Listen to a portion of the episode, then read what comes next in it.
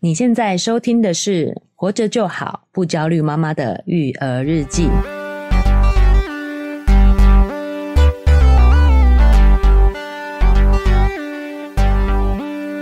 我是营养师肉圆妈，大家好，我是奶舅。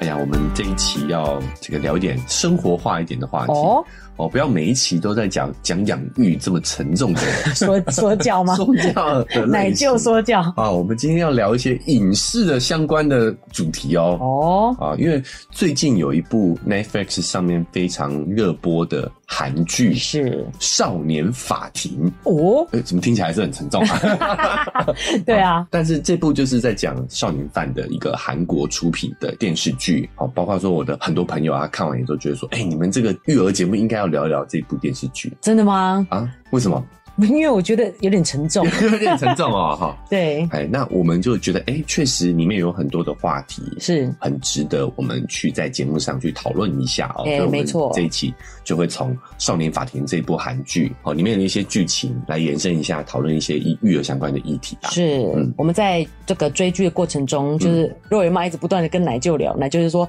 我们可以在节目上讲啊，哦对对 是不是对对很精彩哦？ 大家要期 待。 对，那在节目开始之前呢，我们先来这个分享一下这个，谢谢大家给我们这个 Apple Podcast 的五星好评。哎、没错，对，这个是 Lia 七零一零二一，她说很棒的节目，对于妈妈来说实在很实用，在教养的路上很有帮助。哦。谢谢莉亚。对我们也是从节目中，哎，慢慢的理出，真的觉得哎，蛮轻松育儿的方式的。我啦，我我自己，肉圆妈其实一开始是育儿蛮用力 的啊，比较对焦虑类型。我是们一开始就讲了嘛，对不对？对，啊没我错们，也是希望透过我们自己的，我跟这个肉圆妈会有一些讨论。是那我，们觉得这些讨论或许也会帮到其他的家长们，对好，，所以我们才才开始做这个节目。没错，那所以你们有这个正向的反馈，也让我们知道我们自己当初的决定是正确的嘛？哦对，那我们也会持续的在这个节目上讨论一些育儿相关的议题，希望大家可以持续的支持喽。是的，谢谢莉亚哦。接下来呢，这位说轻松收听过程不觉得干，易懂。肉圆妈亲切提 问，哇，哦，他还加注解呢，对哦，啊，她是七四小三，哦小三，小三七四小山，嗯它是那个山木的山，不是哦小三，是小山，不是做别人的小三。对我们这个育儿节目，这个很敏感，要讲清楚。 哦对对对。对，小三哦，NG NG 哈，是，然后它内容说，但知识性就是奶舅分享许多心理学和认知情绪的专业指导，哎呦，不敢对不敢对，啊然后呢，育儿以及非育儿的营养指导，哦，一日两掌菜，两掌肉，值得推荐的好节目。哎呦，小山肉圆妈很感 动，表示你有从前面开始听。哦，有一段时间了啊，这个哦。很久了耶，哎，这个营养是建议真的是有一段时间了呢啊！哦是哎对而且他代表他都有做笔记，没错，他都把重点记下来。是的，小山真的是一个非常认真的听众，对值得鼓励。谢谢你，哦，不过专业不敢当啦。哦我觉得，哎，肉圆妈是真的很专业的营养师啊，但是奶舅真的就是抒发个人己见啊，好不好？哦，如果你对我讲的这些话题感兴趣的话，哦我建议大家可以再多去看一些书跟资料，是好不，好？所以有点像我们的个人经验对啊，我们个人经对验，不对？哎就我们透过我们看的学的一些知识，哎然后运用在小孩身上，觉得哎，真的很有帮助，对所以跟对大家分哎享，这专家样不敢当，我是希望达到这个起头的这个作用啊，是好不好？然后希望大家可以转换一下你关注的一个方向，这样子。没错。哎，好，啊还接是感谢他，对，哎谢谢小山谢。谢小善。接下来呢，还有一个五星好评，哎呦，他说收获很多的频道是 Chao，是 Chao Jam 吗？C H I A O。哦，哎、好他说：“谢谢瑞圆妈和奶舅给我们好多育儿生活中的知识，帮助很大。”还有一个开心的表情，开心的表情符对号，，这个表情符号是我们那个时候要用那个 PTT 的时候会用 的。哎、那时候研究好多个表情符号啊，哦哎要用打字打出来的耶。看来这位家长跟我们同一个世代的哦， 是 PTD 生活在那个年代的人。哎是，好，那也感谢我们这个 Jane 同同龄伙伴的支持，啊对好不好？好，嗯希望是啦。对，好，那我们就再次感谢各位这个听众给我们的五星好评。是的，那我们就回到我们这次节目的主题上头，就是啊、呃少年法庭》这部韩剧啦。对 啊、，说实在的，我们虽然说是热播哦，但是其实也播了好几个 礼拜了。是，哦，从他这个比较知名之后，我们也算是比较晚跟上这一波热潮啦。对，但我们还是觉得蛮值得讨论的。没错，那我们也大致简单介绍一下它的剧情啊、是好，那这部韩剧呢是由韩国影后金惠秀所主演的，讲述着少年案件的一个算是刑事剧。是，好，所以里面呢，哦，它有很多的韩国真实发生的少年案作为故事改编的基础。哎、我看的时候毛骨悚然，然后奶嗯哦舅还跟我说这是真实发生的，哇，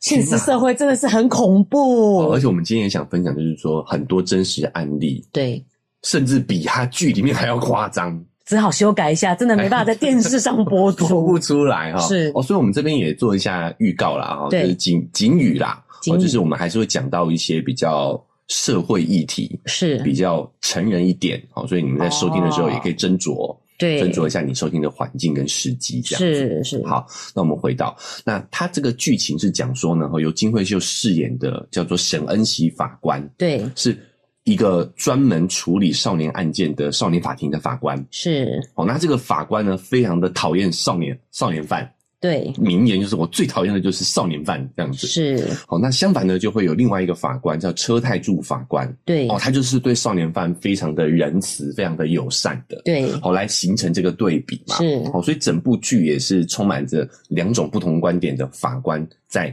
案件在少年案件上面处理的一些审判上面的一些冲突。是，那这个故事呢，就像我们刚说的，它是由很多韩国的真实案件所改编的，是。所以里面的这些故事也都可以找到真实案件的背景。我觉得主要是为了这个戏剧的张力啦。对一般法官 应该都是还算蛮公正的，只对啊哎是对对他们就是要一个很严格的，然后一个很温柔的的对来哦待方式。制造这种冲突对戏剧张力哈。是现实生活中法官应该都是中间值啊，对对对 这才算是公正嘛哈。是，哦，那所以讲到这个，就是这部戏也有很多戏外的争议对，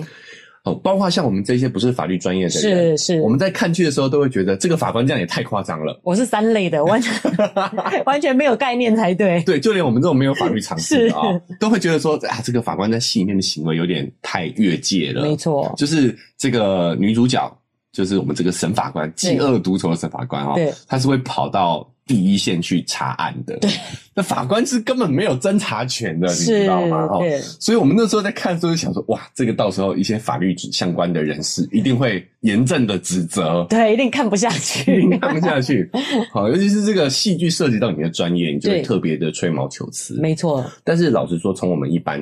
老百姓的角度来看，我们是哦就是看个爽快，看个精彩。没错然，后如果能有收获，那就太好了。对哦，那我觉得这部剧已经达成了这个要求。是，哦有一些比较不符合现实的部分，我觉得我也是可以理解啦。就是应该是说法律常识不要跟他学啦，就不啊要跟、就不要说，可是我剧里看到都这样，其实是不会有这样的情况 的。对但是对我可以收获一些东西，然后嗯看的爽、畅快对就好了。好，那当然，如果这个涉及到你的专业，对包括说有很多的网络法律相关的 KOL 对，嗯都有提出质疑嘛。是哦，，那我觉得这也是一个很好法普普法的机会。对，顺便学一些法律上的常识。哎对，就是法官是没有侦查权的是，他不会到处调查东西。对好，但为了就是剧情好看嘛，对一个法官如果一直坐在这个法法庭，是，这剧就不好看了、 啊。而且还有可能他一集的那个那个演员演出费有点高，对叫他自己演，对于演员来说太轻松了，对对对你就坐在那边给我演 东西，给我出去走走，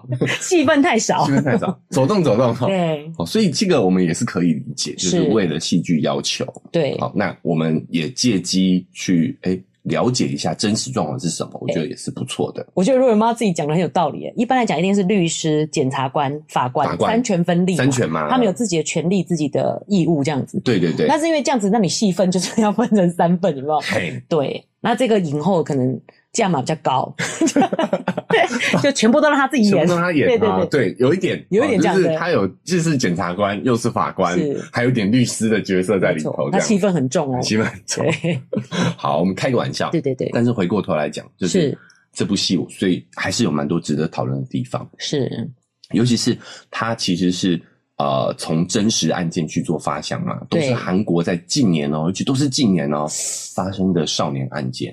那我觉得社会真的病了耶，哎、好可怕哦。对，好，那我们就针对几个真实案件，我们展开来跟大家讨论。是因为我们还是推荐大家可以有空的时候去看一下这一部韩剧，是所以我们也不讨论剧情，好，我对们就从几个剧中改编的真实案件去是跟大家做一个分享。哎、我觉得稍微知道一点也不影响观看的精彩度、哎、嗯真的可以去收看，而且他们现在的剧都比较短，对不会漏漏等要看很久，所嘿以我觉得蛮推荐大家去看看的。好，哦，所以我们今天要先跟大家讲的呢，哈、是比较猎奇一点的哦，是是在二零一七年发生的叫仁川女童分尸案。哦，若圆妈听到这句话，整个人又不舒服起来了。 这部韩剧的是开头的案件就是这一部。对啊，好吓人哦。就是，就是这个案件的改编，所以他从很聪明选择了一个非常猎奇的开头，所以是在很吸睛啊戏剧的对不对一开头就可以吸引你的注意是哦。那这部案件就是让我们觉得现实真的是比戏剧还要猎奇的一个根源。对，好，那这个案件是这样的哦，在二零七年的时候嘞，嗯，好、有一个八岁的女童对失踪了。是好，她下午就跟朋友在公园玩，玩着玩着，哎、妈妈想说怎么还没有回家呀？是，好，然后就开始去周围找，找不到了之后呢，就去报警。对，好，那这时候警察呢，韩国警察是有经验的哦。是，就一般来说，我们对于这种失踪案件的话，对，都会要啊，比如说失踪三天，你再来报警，对不对？对，对，对，但是警察有一个基本的判断，就是在八岁的这个年纪，基本上不会有离家出走的这种情况。哦，我理解了。比如说，如果是老婆说失 踪了，说哎，三年后你再来问没，有人上来问，对，对啊或者是可能大一点的，大一点，对对小对，孩青少年，青少年哈，对他们可能就会要求要有几天的时间，但是警察是有警觉心的，对，八岁女童离家出走的概率是很低的，而且原则青少年有手机啦，八岁女童比较难哦联比较难联系联系上，对对好，所以他们就立马就发动展开调侦查查，哎展开是调查。哦，那这个一开始他们觉得是绑架，哦哎、，就对，在这个女童的家里设置那个窃听的那种对，对哦监听的，就派对警察，监听然后设派备警察就是人同人到这个家中等待绑匪，但一直都等不来绑匪的电话，天等待哪，绑匪的联系，然后所以他们就同步就开始在周围展开搜查是，我觉得听起来真的太恐怖了，啊，还是要再加点警语，加这 警语这是哦真实的案件呢，哎，真是案件好。是那这个，因为因为肉圆妈已经知道后面的发展了啦，哦所以对，所以你会觉得特别恐怖。是大家还不知道，好不好？哦不要暴雷。好好好，好，我讲到哪里？哦，就是他们在监听监啊，然后都没有监听都没有对接到电话，对，好，所以他们就同步开始在周边展开调查啦。是就首先就是要找目目击证人，看有没有人知道这个女童的行踪嘛。就在这个访问的过程，不是访问啊， 寻访的过程当中是，就有发现有一个小女孩对下午是跟她一起玩的，哦，哎、然后就知道她的踪迹了嘛。是所以这个小女孩就说哈，她那时候是跟一个阿姨一起走的，那个阿姨拿着一个行李箱，然后穿着是什么样子的，看起来是一个年轻漂亮的阿姨这样子。 ，天哪，那行李箱我就觉得尸体在里面，好可怕对对对，哦，因为我们看太多刑侦剧了，对就就觉得那个行李箱一定有问题。好想吐，对好，警察就大概有了一个方向，对，哎，原来有一个阿姨把他带走了，把她带走了，对所以他们就从那个地缘关系，从那个公园开始去搜搜寻，是然后就在晚上的十点多的时候，就在附近的公寓的楼顶对，发现了这个八岁女童的遗体，哦哦，并且是已经呈现分分尸的状态，是，哦，不是完整的遗体就对了。对，哦，所以这个时候瞬间就从绑票案转换成谋杀了嘛，嗯，哦，谋杀弃尸。那因为他们知道凶手是一个女性，他们就想说他们啊，觉得凶手是女性这样子，听那个少女讲嘛，不是有一个女孩讲到她是跟一个阿姨走的嘛，啊所是以，他们就觉得这个这个阿姨就应该就是最主要的嫌疑对犯。啊，哦，他们就想说女性应该是没有办法就是带着遗体离开很远，所以他们就知道说大概就是那一栋发现遗体的周附边近，对嘿，他们就开始在周边去调展开调查，嗯就在一个呃监视器里面发现这个女子跟女童的行踪是哦，于是他们就锁定了大概的犯罪地点，就是开始挨挨家挨户的去巡查，是就很快就找到了这位所谓的阿姨。是，结果这个阿姨居然是一位十七岁的女生，哦，好、她是少女，少女，她是穿着她妈妈的衣服跟戴着墨镜，好、所以才会被女童的同伴认为是阿姨。所以他要故意装扮成熟、欸，对，在这个寻访过程当中，他们就发现哇，这个案情真的是太悬疑了，对不对？是，因为其凶手残忍杀害八岁女童对的凶手，居然是一个十七岁的少女。对，这有一点点超乎我们对于连续连环杀人犯的一个画像，是，对我们对于连环杀人犯的画像可能是成年男性，对好，居然是一个少女。对，然后一问之下才发现，这个少女的心理状态真的是有很大的问题啊、哦是，就是他把这个女童骗到家里之后呢，残忍杀害还分尸，对，原因竟然是因为他觉得这个是一个网络游戏的任务。天哪、原来他有玩一个网络游戏，这个是游戏他在里面他是扮演着一个叫类似像僵尸的角色是，哦角色啦。对，好，那这个角色他每天这个僵尸每天都会有任务，哦等于是他跟一般游戏不一样，一般游戏都是我们杀僵尸，嗯但他玩的那个游戏是他是那个僵尸，是，所以他会去做一些比较残忍的任务，日常任务。但奶就觉得这个 detail 跟跟他会去做这个事情有关系吗？不然这样家长就很焦虑啊。所以他玩的游戏，我们是也是要去分的。之后我这们再我们再继续讲下去啊。样子然后在这个过程当中，他们发现，哎，好，就原来这一位叫我们叫她金某，好，对这个少女姓金，是是背后是有一个主使者的，哦是一个网友。哦嘿，就是他发现了他们在游戏上呢，其实是他有透过这个游戏认识了一个网友，是这个网友等于是在鼓励他，并且指使他去做这么残忍的事情。哦他就他们就想要循线去找到这个网友网友嘛，对就发现这个网友姓也是一位女性，啊他们甚至还有发展成恋人关系。哦哎、呃啊，这位网友是十八岁，是巡线找到这一位普姓的女子，是发现她是这部这这个案件幕后的主使。是为什么我想聊这个案件哦？就算说肉圆妈觉得说这个太猎奇了，而且很残忍沉重对不对很沉重。讲完这个故事，我就会想到肉圆长最近开始长大，就开始期望说什么时候他可以自己上学。嗯然后我就跟他说小学吧，因为小学会有入队嘛。嗯嗯，但是你你讲的是故事以后，我就会觉得说应该不行吧，你知道吗？就会担心起来，我都没你知道都快 哭了。好，好我们可怕哦我们先讲一下哦。首先，是这个女童哦，她当下为什么会被骗走哦？，对，这个很关键嘛啊、哦。是，原因是因为她跟朋友在公园玩，对，玩的太晚了。哦，然后呢，她等她惊觉的时候，她已经发现啊，太晚了。是她觉得她回家会被被骂，对，所以她想说，我要先打个电话回家跟母亲报备。是好，那这个部分也完全都没有错啊。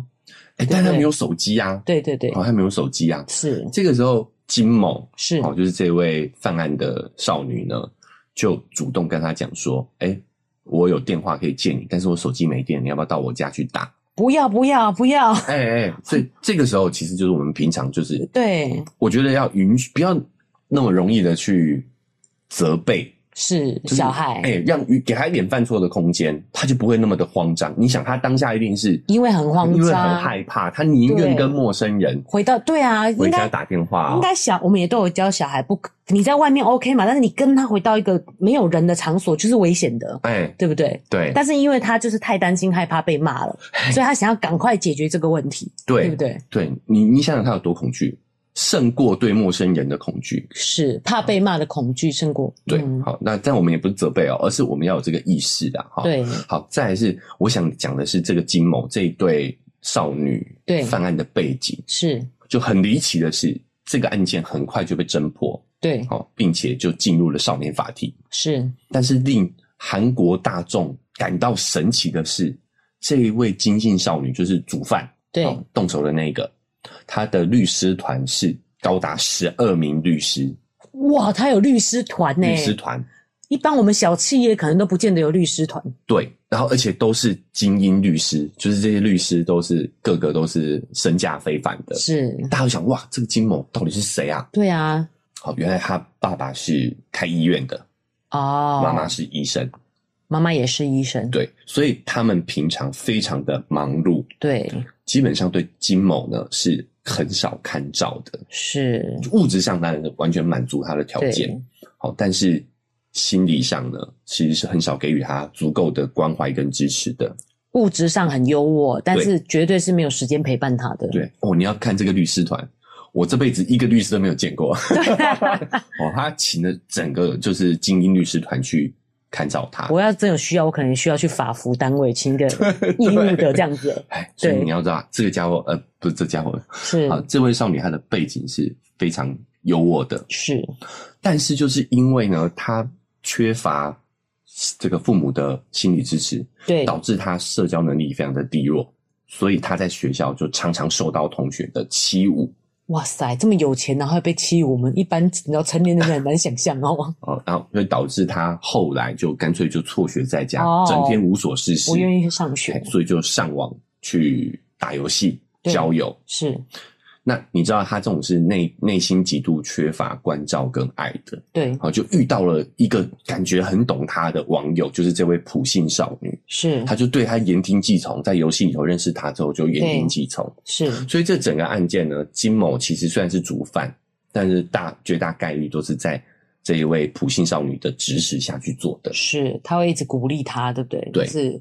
这个普信少女就很聪明，因为她知道她自己已经满十八岁了，不受少年不行法，所以她就开始指使这一位未满十八岁、十七岁的金星少女去做这些非常残忍的事情。是她甚至还要求要把这位少女的手指切下来送给她，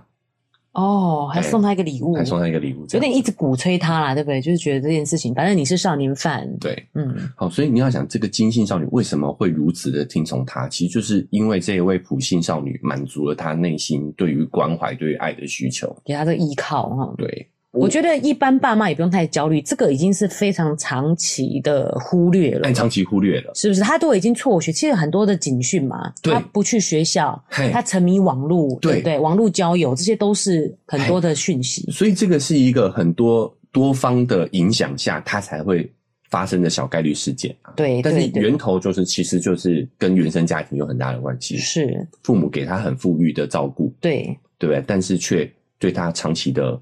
缺乏关心，是缺乏照顾，而且这是很大的忽略，是基本如果你真的很忙，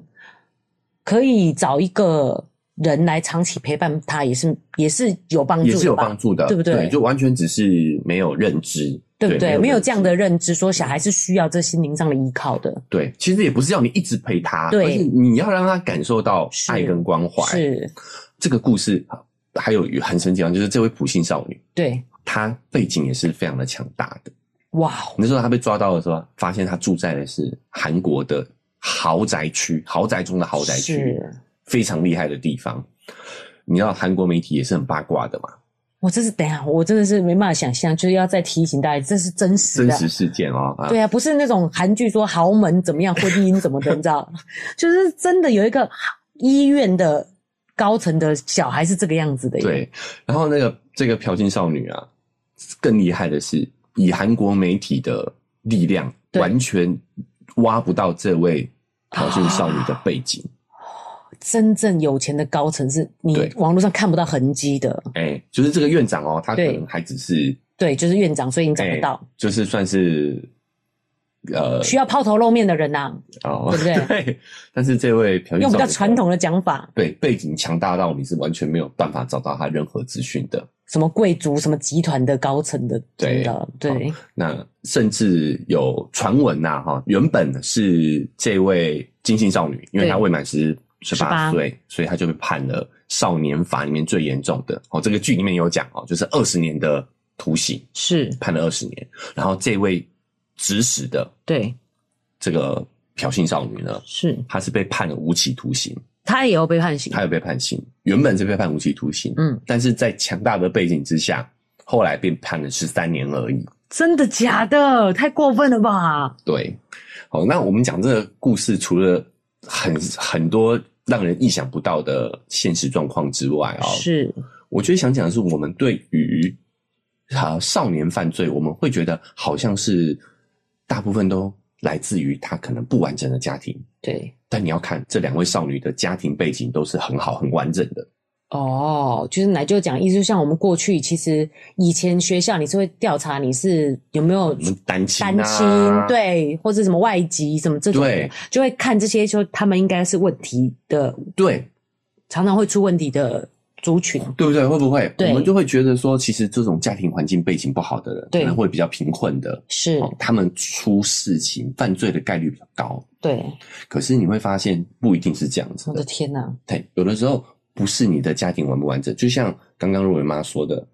如果你是单亲，但你给予小孩足够的关注跟爱，是。哎他还是可以很健康健全的长大的。所以我说这个是长期的忽视，因为如果你跟他讲说，比如说单亲妈妈也是哦，我要赚钱，我没有那么多的时间陪你，但是你要知道妈妈是爱你、关心你的，你有事要跟我说。，对光这样子其实就够，就足够了，就足够了对，对，小孩子是会慢慢渐渐理解是的，懂的对渐渐理解的。嗯然后你也你我们也知道说，可能有时候不一定是父母要担任这个主要照顾者，对对对但，是他是需要一个有稳定的照顾者对来陪伴他的。对，但是你看这两个啊，这个案例，我想讲的是这个优渥的背景是，给予很多物质的支持，对其实对于孩子的成长来说是远远不够的。对，好，所以我觉得这个这个故事，除了它有很多的猎奇的点之外，我是觉得也有很多很多值得我们反思的地方。对。那我还是要就是讲一下啦，虽然我听起来也会觉得很可怕，嗯，但是这真的就是很非常非常特殊的案例。哎、就是这位小女孩真的运气不好，对不对？不是我们让小孩走在路上就会遇到这样的事情啦。哎、这个提醒很好，这个是对啊，这个是非常少数、非常极少的机会。其实我们现在的社会是非常安全的，对，就是比以前更安全啦、你看那个摄影机啊，什么这么多，嗯嗯，对啊，但防人之心不可无，没就错是没我们错还是要教导小朋友不要跟陌生人。那我觉得这个在陌生人走点走开走掉啦，对对对，哦不要跟他一起到没有人的地方这样子啦。，对，这是第一点，就是是我们还是要教小朋友这个基本的安全的认知。另外我觉得这小孩真的就是太怕被骂了。嗯，他其实应该去找，比如说店家借电话，这哎种比较安全一点的地方，嘿对不对？呃，我会蛮蛮我们自己有有类似的做法，就是其实有时候在路上就可以给他机会教育了。，是，嘿，就是像我们有时候就会跟他讲说，你如果走失了，你要找穿制服的阿姨、阿姨、姐姐 对姐姐。 好，就是你要找店家嘛，是，对不对？你不要找对陌生人，对啊就是找店家。我们有时候会跟他这样讲。对。如果有时候太开心就乱跑，哎奶就会说：“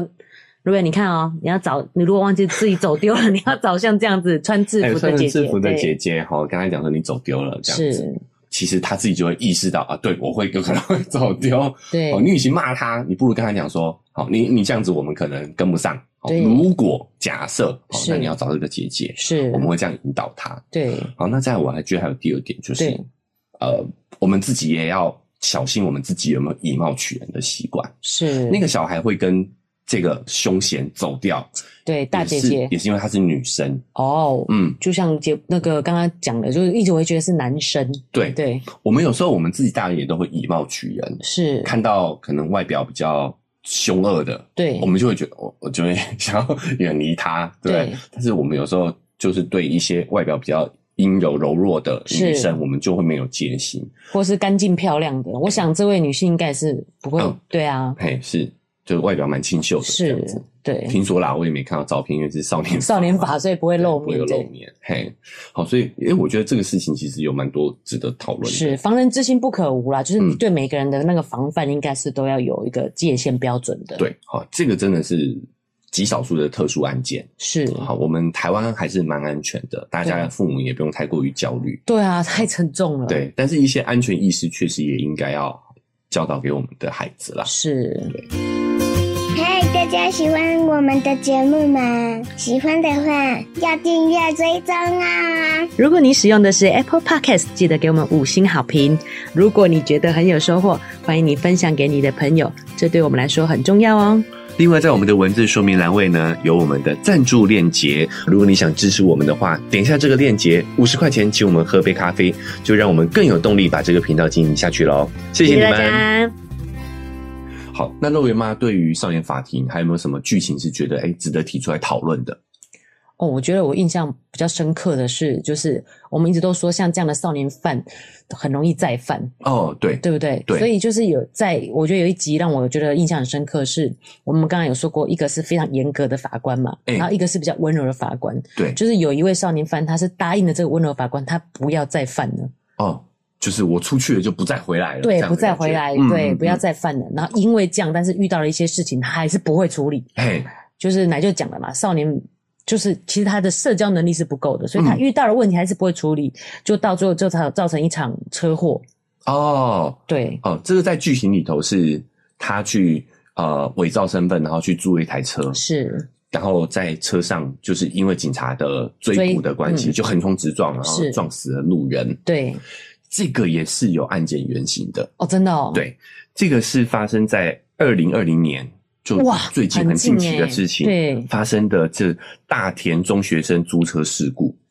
哇，很像像学生他这样子，然后被被撞的人也很无辜，也很无辜。是对，那我们先讨论这个案情哈。对，案情是讲真实的事件是在二零二零年是有八名的国二的学生，哇，才对国二，国二好小哎、对他因为玩游戏打赌输掉了，哦然后八个人就跑到那个租车行是把这个车子偷开走，哦哎、开偷开走，哦是偷开的，偷开走的。嗯然后呢，他们在路上就遇到林检，对，紧张之下、情急之下，就开始在路上狂飙，乱冲嘿对，就一路从首尔开到大田这条哇路上横冲直撞，然后就呃意外撞死了一名机车骑士，然后机车是骑士变成植物人，哦嘿，变成植物人。是那很夸张的是，啊、这这八名国中生六男一两女哦，哈对他们完全因为他们在开偷车的时候就知道自己是受少年法保护的，哦所以他们就很肆无忌惮，他们就知道自己虽然犯了错，但是是会得到的相应的惩罚其实是很低的。对好，所以他们甚至在案发之后，在现场还自拍上传那，嘿，洗脑在那边抽烟啊，干嘛的？哎、可是我觉得其实这很不正常哎、嗯就是瑞妈小时候，我们自己小时候都有学过公民嘛，也都知道十四岁以下怎么样，然后十六岁以下怎么样，十八岁以下都受少年法保护，但我们对也不会去犯罪啊，嗯，对不对？哦，我更正一下，就是呃，那位机车骑士是当场死亡的，哦、哎 o k 当场就死掉了。好，那你刚刚说什么？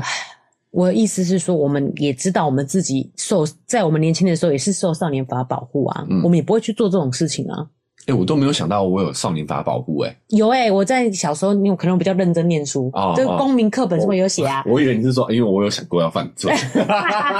我应该是爱念书啦。OK，嗯因为十四岁以下怎么样嘛？说哇，那我所以现在犯罪完全都没罪哎、好、我我想过这一件事情，这个念头有闪过，哦哦，你这样说是有啦，有嘛嘿对不对有都会闪过啦。可是不会想要去犯罪啊。其实这个是关键，我觉得还是是社群社会的哦他可能群体的嗯有一嗯影响，对，可能就是那时候更在乎同才嘛，同才间，然后大家互相洗脑，在那边揪什么的，，对对、嗯哦，就是人是社交动物。被激啦，对哎不对？我们的社群属性其实是非常强的，所以为什么社交能力非常的重要？是社交能力不是说你讨好别人的能力，是而是你可以应对进退。是其实我们也讲过嘛，对社交能力其实是你懂得什么样的场合、什么样的状况要怎么样去应对，啊哎，而不是一昧的讨好。一昧的讨好也不叫社交能力好，对哎，那也不叫社交能力好。是那回到这个故事里头来，对哦，真实案件就是这样嘛，哦，是所以其实真实案件引起的争议非常的多，甚至也有讨论在少年法的修订的部分。是对哦，这个也是剧想传达的一个概念。他为什么设置了一个非常对少年犯非常严格的审法官的这个角色，对就是希望去透过这个剧去传达，我们应该要给犯事者以足够的惩罚，才能让他们意识到自己犯了错。是哦，那这个就是法律层面的讨论了，对这不是我们的专业，我们就不太过多的延伸啦、啊。是哦，但是这也是剧想传达的理念。对，那我为什么会对这个这一个部分非常的印象深刻？是因为在看戏的时候就会觉得很揪心，他为什么会这样？哦，在戏剧里中啊，对，在回到剧中，对，在嗯剧中这个人是因为不想要再跟别人有冲突，回到少年法庭，因为他想要对这个比较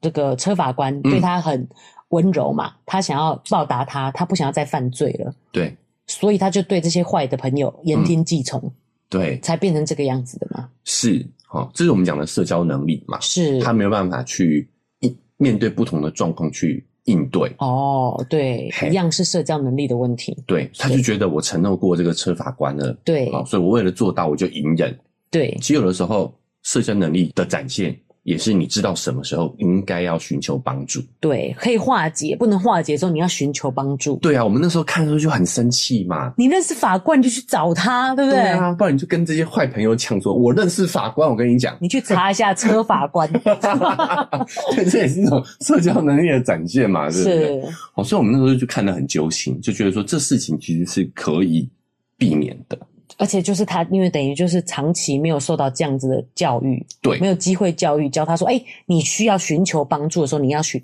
讲出来，对，对就是有时候我们也会去教导我们的孩子，就是很多事情忍忍就过去了，隐忍。哦，那其实有的时候，如果这样的话，就是很你会遇到很多软土生绝的人呐、是扔头轻困嘛。丢，好，所以你会有时候反而会让自己陷入到一个无法翻身的境地，就是像这个剧情一样。是，所以我觉得大家在看的时候，也可以去关注一下这个部分哎、对，不过我啦，肉圆妈自己很很容易，奶就常讲的滑坡思维，哦。以前肉圆啊，比如说袜子没没帮他穿好，然后走在路上会痛，他就会马上叫痛， 嗯，我就觉得你为什么连这一点痛都不能忍耐？那你以后怎么办？人生痛苦的事可多着，啊是啊这样吗？是啊， 就是、啊就是会这样子想啦，哦，对啊，可是其实会痛说出来是好事啊，是好事，对不对我们现场帮他把问题解决对啊就好好了嘛，可以解决的事情就解决就嘛。解决了。，对，但我有忍住帮他解决啦， 没有没有跟他讲说你干嘛连这样都要讲， 对嘛，就是有时候就是这样啊，我们是就叫他隐忍，对不对？对嗯好，然后他求助了，你就还就是打压他对，还打压他，对啊，那他嗯就哦，那可能他就以为只有这个词哦，好，吧，那就应该要忍，这样原来这样就应该要忍，对不对？嗯他不知道什么事情是不需要忍耐的。对，呃那肉圆妈，你讲的这个案例哦，我对就想到我也是有看到一篇文章就有讲过了，他是说是为什么哈、子女渐渐的不跟家长沟通了，哦，哎，家长自己都戏谑说都用门沟通，有没 有？对， 甩门就 甩门。不不要再跟我讲话，把门关起来这样子。对，他说，其实我们人跟人之间的沟通模式哦，嗯是成年人跟成年人之间的沟通模式其实是循序渐进的。对我们会先打招呼，对，哎、嗨，你好，是好，然后呢，再来我们会先讲事情，哇，哎、今天天气真不错啊，哦，对不对？对？好先聊一些事，无关紧要的事情。 对，进一步会讲感觉对哦哦，那我觉得今天天气这么热，让我觉得我衣服就穿穿错了啊，是穿到长袖了之类的。对好，穿讲感觉，是最后才会讲需求。哎，那你可不可以借我一件短袖替换一下？哦，这个其实真的是对信任程度有差别。哎，对我所以我们跟成年人之间的沟通是从表面的招呼，哦对，好，然后讲事情，是讲感受，最后才讲需求。除了信任，还有熟悉度。对，熟悉度我们对会循序渐进，对吧？。是是，但是小孩是反过来的，他会直接对我们讲需求，我要怎么样，哦我要怎么样，对对对，所以会让我们大人很不习惯。哎、你怎么不懂礼貌啊？啊哦有没有有没有感觉循我序想渐进，对不对？而且瑞儿妈也一直觉得很困扰，就是嗯我觉得想要教小孩交友应该要这样，你不要一开始就跟人家很深，啊有没有的交往这样好子？ ，OK，好对。所以呢，小朋友当他直接，因为他很信任你，对所以他对对直接讲他的需求，是，这时候被你打压了，对不对？对，他就会退回感觉，跟你讲感觉，是，然后又被你打压了，对，你感觉讲出来被你否定，他又退回讲事情是，啊、他就开始跟你讲哦，学校怎么样，学校怎么样，对不对？对好，然后又被你否定了，他就退回打招呼，啊，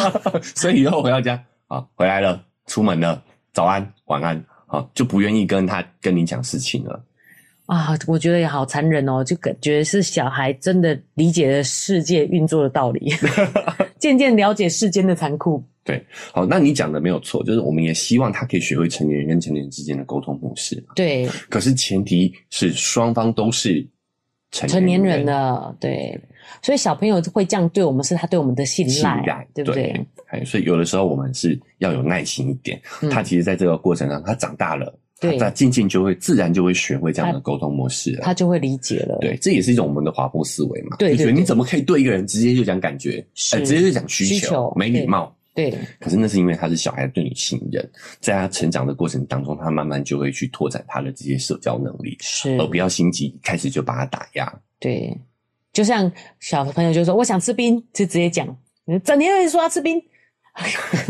他说我觉得好热哦，不敢直接讲，哎就对不对推？到需求，哎，推到感感受觉，哦对感受，对。嗯然，后他会开始啊，我觉得今天好热哦， 都不敢讲需求。是哎，有的时候我们是可以多一点耐心的，对，反而会让他去循序渐进的去学会这个沟通的层级。是。但我觉得在这个剧里面，这位这位少年犯，他是其实从小就是没有跟人正常的互动，嗯，他不他不理解每个人你应该怎么样去面对他，嗯，嗯我认为他跟车法官应该没有不熟到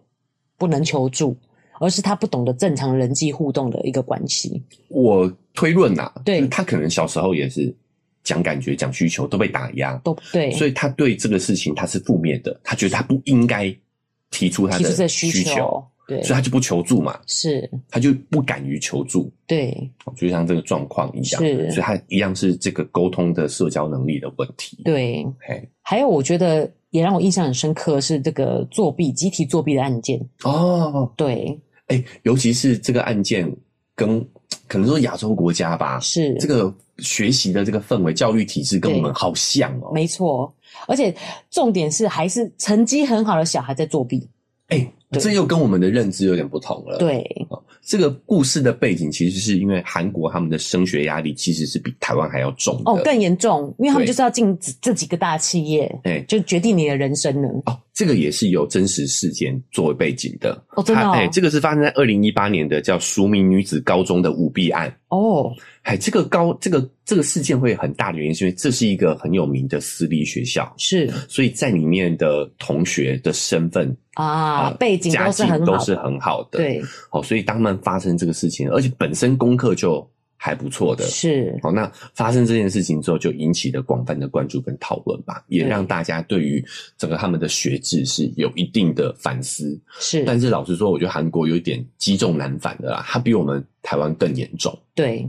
其实若文妈觉得台湾也有一点，就是我自己在中山女高嘛，然后念台大，我会发现，在台大很少贫寒的学生，哦，也是真的需要被栽培，你才有可能有办法进去这个地方。可能是领奖学金这样子是的。，嗯然后我渐渐对我渐渐发，我渐渐发觉，我的意思是说，就是其实我的同学们的环境都蛮好的，嗯嗯，但是比较没有像韩国那么严重。我是后来才发现，哇，我身边的朋友的背景都不得了、欸，哦，大家都还是蛮朴素的，哦，我们算是中产阶级啦，哦对我们爸妈都是老师这样子，是所以家境算还不错啦。是但是你如果真的进到这种好学校，你会发现，哇，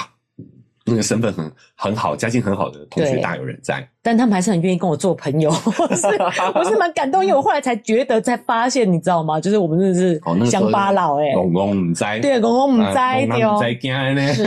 没错，哦，。对但呃，我讲一下他们的这个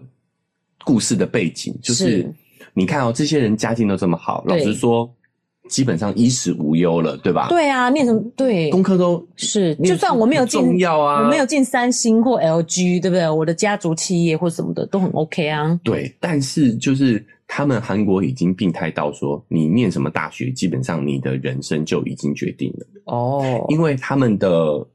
就业机会其实上都被大公司、三星、LG 这种这种大集团去把握了。哦，已经固定了啦，固就化了是挤破头，大家都是要挤破抢头这个。对，所以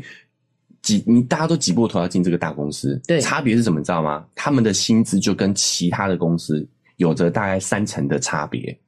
是也，就是说，你进大公司，你的收入就会比别人多百分之三十，但我基觉得，本收入哦，我更觉不得要提升迁了。我觉得社会氛围也是，就是大家都这样子看。其实老实说，你仔细看台湾，也是几个产业的薪水就是比别人高三成是有的、啊。哦，真的耶，对啊，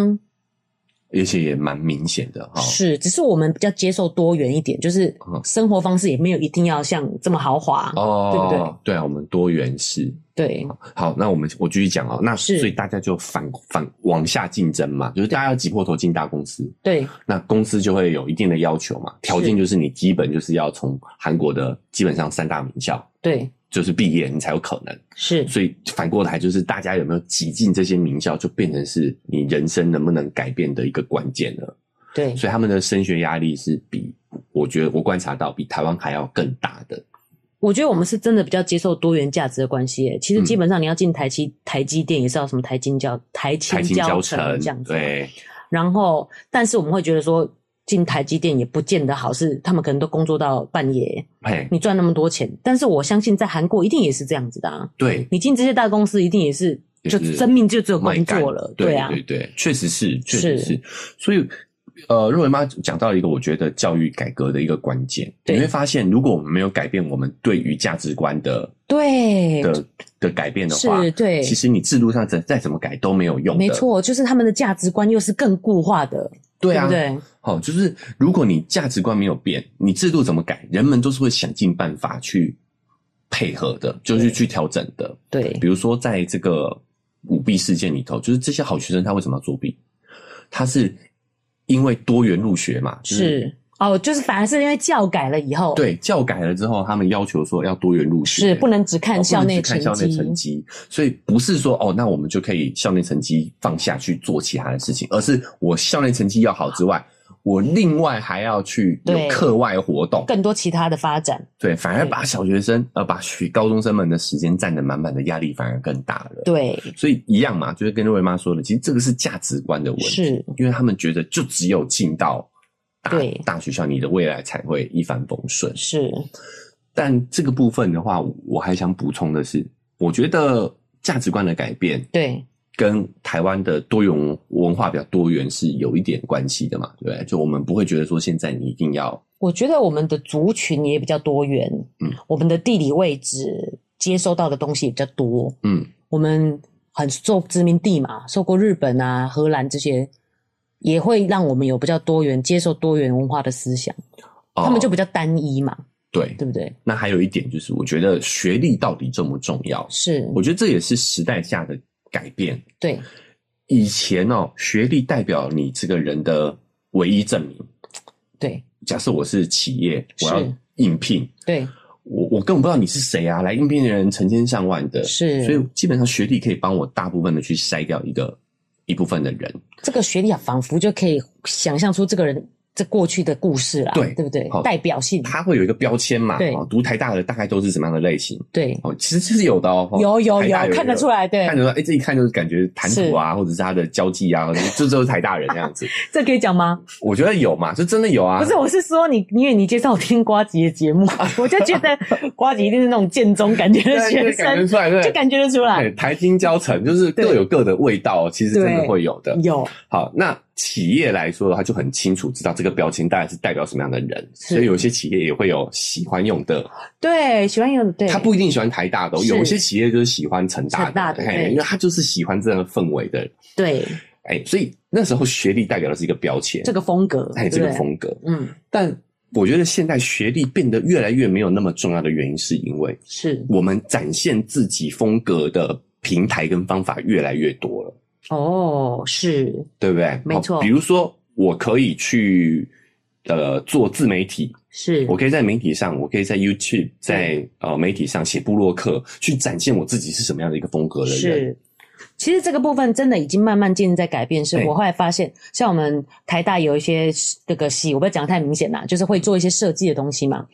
不，业界不见得喜欢用。而是比较多，其实不知名的大学里面的设计，为什么？哎因为他可以去参展，对他可以有创作，哎这些都是他的标签，对不对？对，没错，就是其实我们展现自己在现代这个时代，是这是一个很好的时代。对哦它也是让你有更多展现自己的机会。所以是，有时候学历反而没有变得没有那么重要，还是很重要。对，它还是一个标签，是，但是你有其他的标签可以来补齐。对，人家会说，对对对，你是台大，那那你有什么作品？对，现在会这样子嘛，嘿对不对？你你有什么？你证明你自己有什么能力？是，所以有的时候你没有这个学历，但是你从其他角度去证明过你自己，对你有代表作，是，好，你有故事，对你可以展现你的风格。我觉得这个时候反而会冲淡学历带给你的影响，是，对吧？没就错是你是台大设计系，假设啦，哈，是那又怎么样？你的作品，对，对，而且我觉得现在大家也都有意识到了，其实有办法念前几名的好学校，真的是家庭环境也要很给力，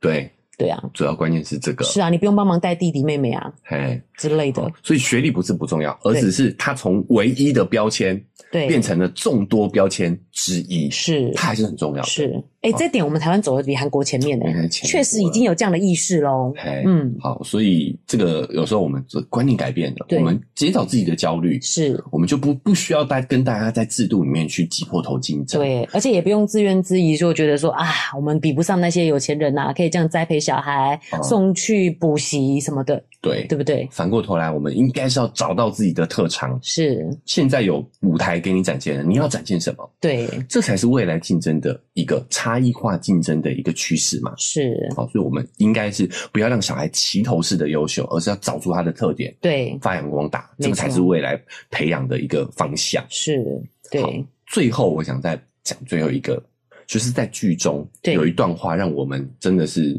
如雷贯耳，非常的震撼。是，这我们就不爆雷啦，哈。对但是剧中有一段话是在讲述，他说养小孩真的很难呐、啊对，你看发生这么多少年案件，哎对，养小孩真的很辛苦啊。对，谁会想要养出一个杀人 犯，对不对？对，但是剧中就有角色就讲讲破了一点，我觉得是非常好。他说：“对你有没有发现，以前养小孩不是一个人的事情，对，是整个家族的事情，整个村落的事整情个。村落的事情。对，这个四合院里人大家都帮你看照，对，对不对？嘿，这是我们原始。”也不知道原始，就是农业社会的时候是这样子对的，就是是养小孩不是你一个人的责任，没是错全村人都会帮你教教这个小孩。对我就想到以前我们真的是这样哎、我们在是那个四合院有没有？对然后大人去工作，对，小孩就放在院子里头，是自，己就玩在一起。对然后有一些阿公阿嬷哦对会留守对在那个院子里面，坐在那边泡茶、乘凉，对然后看小孩帮玩，对帮看而已。对，这个是我们原始的互相照应的一个方式。而且这样子跟跟大家互也学会跟不同年龄、不同族群的人互动，对，但是进入到现代社会，我对们开始变成是独立生活了。嗯哎是传统的这种集体教养的方式失能了，失去了这个集中的集体教养方式，变成是把这个教养的压力放到每一个单独的家庭，是，压力就变得非常的大，变得非常的没错辛苦。对但是这也无可奈何，这是我们专业分工后的结果。是，所以，这个集体教养的方式有没有专业分工去取代嘞？其实是有的，哦就是我们的幼儿园，哦是哎，幼儿园也是一个四合院，对不对？哈，，对，哦就是我们的幼儿园啊。是但是我们的幼儿园又有点失，哦我讲失能幼儿园会找 会不会告我啊？ 我觉得它会失去原本的价值，有点变质，变质。对我们把幼儿园当成是学校了。，对，其实幼儿园的功能就有点像以前那个四合院，他就是学零钱的嘛，就不用哎学龄前学，对不对它？就没有不是上学，它对就像四合院一样，我们应该找一个安全的空间，把小孩子聚在一起，对带领他们玩。对，老师的责任是，幼儿园老师的责任是引导他们去玩，是，安全的范围里面去玩，对而不是上课啊。对它取代的不是学校，它取代的是幼，是以前院子的这个功能。对我我那时候看到这句话的时候，我就想通了，是，为什么现在有一点点奇怪，对不对？哦对幼儿园的角色也很很很尴尬，对。就跟一方面要符合家长期待，但我相信幼儿园自己本身是有这个意识的，其实对他们有这个专业，他们一定一定懂。已经懂。嗯对但是又因为它又是一个商业化的行为，对，所以我也大胆倡议一下啦。大大成立。对，因对为我们人人为言 轻，但我觉得我还是想要提这个，就是我觉得幼儿园应该要免费，哦，应该是有啊。蔡总统说要帮我们养孩子、啊孩子， 六岁以下国家养啊。他应该要做到我们以前院子的这个功能。是，对你以前把孩子带到院子要花钱吗？不用花钱，哎但可能要送那些阿公阿妈一些礼 盒，是不是？哦、o k 好，所以就是要付费，但是有补助，对对对，现在走这个方向没错啦。哎只是我希望，对，是这个方向要是是是，好。啊总之，这个是大方向啦。呃对我觉得还有很多细节的部分要是要改变，但我觉得这个是很重要的一对点。嗯。哦，想不到看一部韩剧，我们有这么多废话可 以讲，哎、我本来想讲废话，我想说这么多感不好不想好，。对哦我们有很多的感想，对没，错。最主要还是鼓励大家有空的时候，真的可以去看看这部是 Netflix 的韩剧，叫《少年法庭》。另外，瑞文妈想补充的是，我觉得我们也要做小孩最好示范，真的不要吝于求助。嗯，其实也有小，就是邻居的小孩拖在我家过嘛，嗯并不会大了一点啊。你说婴儿当然很沉重，嗯可是大一点，他们其实可以一起玩。你反而轻松一些。对，但是对方家长其实觉得有点抱歉啊，拍谁拍谁，不好意思讲。其嗯实不会啊，帮他看照并不觉得太辛苦。哦，我这觉个得这个就是以前这个对啊，院子的对这个，没功错能没嘛。啊错。所以以前的小养小孩不会这么大压力，因为我们现在真的是完全不能有事走走开、欸，对不对？哎对，就是如果有人可以稍微帮忙协助看照一下，其实是哦 OK 的。好啦，就是也提供给我们国家对哎政政策策的那个 是是这一些建议。好，没有，我们这个还是发想一下。对啊，我觉得奶就讲这个非常好，就是嗯不然我们就不要叫幼儿园，我们就叫四合院，然后妈妈就可以自己选你要送到幼儿园还是四合院。四合院就是纯玩，存完对啊，因为有些妈妈还是希望他们学龄前可以学一些东西，然后衔接小学课程这样子哦好嘛。来分流一下就对了啊啦哦。对，好了，好，我们 这个讲多了，讲讲多了，对对讲对多了哈，就是聊聊聊聊。是，那我也觉得说，有的时候真的就是希望让大家哎、有一些思考。对哦对，当我们有了一些社会共识，我们的价值观慢慢改变了之后，没错我觉得大环境就会跟着改变啊。对台湾真的就是已经走在这个路上了哎呀啦，很不错，很不跟错。韩国比，你看了对啊少年法庭就知道，跟韩国比，我们真的好一些啦。对他们真的还是比较传统诶，嘿啊，嗯我压力真的是之大哈，嗯所以非常推荐大家去看一下这部韩剧。是哦，当然有一些法律的这个跟现实的差距，哦对但我们也也不要太太认真。对，你就不要把它哦反倒当是成法律知识在对看对这样对子对，。哎就反倒是可以从中去引发一些思考。我觉得是才是我们哦看剧的时候应该要抱有的心态啊，没错不是鸡蛋里挑骨头嘛。对对对好，好，那我们因为时间的关系，我是们今天的分享就到这边告一个段落啊。对。那如果你使用的是 Apple Podcast 或者 Spotify，记得可以给我们五星好评。那不管你使用的是哪一个平台，记得按下追踪或订阅哦，才可以持续收到我们节目的更新哦。好，那我们现在也开始经营我们的社群了啊、是有我们的脸书社团，是肉圆成长记录，还有 IG，是肉圆妈的育儿日记。嘿，都你可以这个加一下哈、加入我们的对社团就可以跟我们更直接的互动、对，及时互动，或者是你有看《少年法庭哎》，有什么想跟我们聊聊的？讨论的。是，啊、都可以非常欢迎哦，在我们的这个 IG 和 FB，对，跟我们很想互动。聊，肉圆妈很想 聊，里面还有很多内容，我又怕爆雷，对不对？对，看过我们可以继续在社群上聊，是对吧？啊是，没好，错，那我们在文字说明栏位呢，还有一个赞助链接哦。对如果你觉得听完今天的节目，哎，很很喜欢，有收获，对我都欢迎大家可以点一下这个链接，给我们这个五十块、一百块，请我跟肉圆妈喝杯咖啡，是我们都会更有动力把这个节目经营下去。是。那我们今天节目就到这边喽，拜拜。拜拜。